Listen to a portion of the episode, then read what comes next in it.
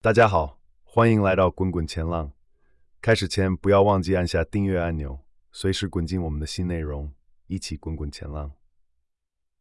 我是 Jacob，今天我们将讨论美国失业救济申请人数的增加、美联储加息预期、沃尔玛和思科的财报、中概股的动态、原油价格的下跌，以及美国和欧洲股市的表现。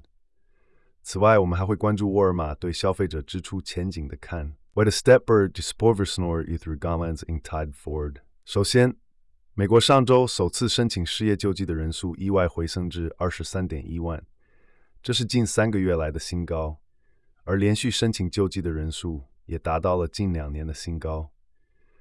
这些数据似乎表明劳动力市场可能正在降温。这样的情况增加了市场对于美联储七月加息可能是本轮紧缩周期最后一次的预期。随着这些数据的公布，我们看到美债收益率下降，十年期美债收益率接近九月下旬以来的低点。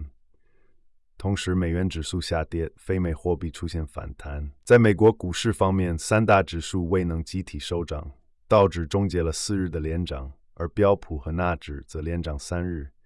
科技股多数连涨，但特斯拉却收跌。在欧洲股市方面，泛欧股指出现回落。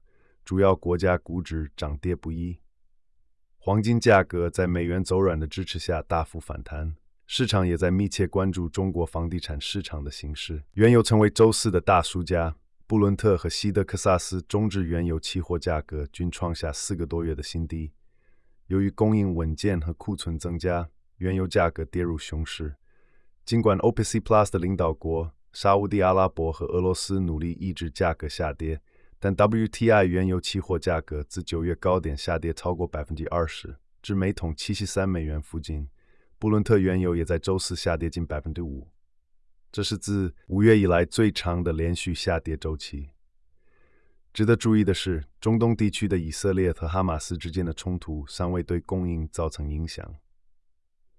根据彭博报道，原油价格的下跌也可能受到自动交易的影响，加剧波动。企业财报方面，沃尔玛第三季度的业绩超出预期，营收达到一六百零八亿美元，同比增长百分之五点二，并小幅上调了利润预期。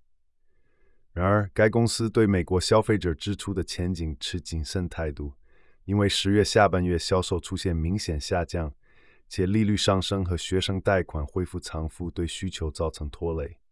尽管沃尔玛在美国市场的可比销售成长了百分之四点九。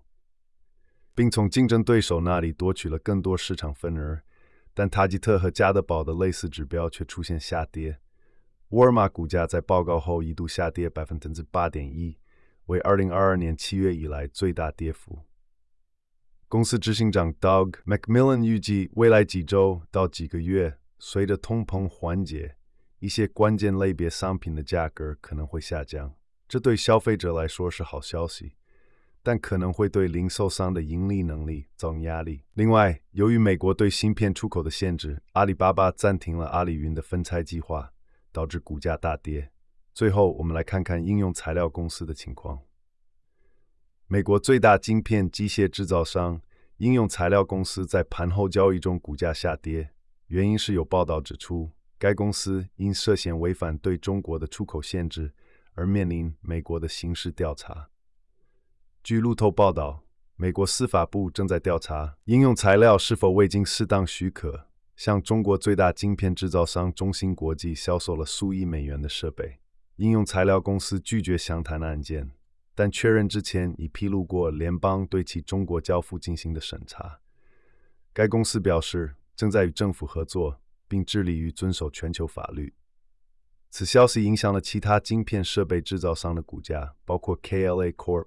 和 Lam Research Corp 也出现下跌。感谢您的收听，这就是今天的国际市场新闻摘要。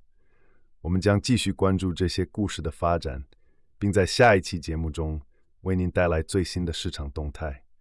我是 Jacob，祝您有一个美好的一天，下次见。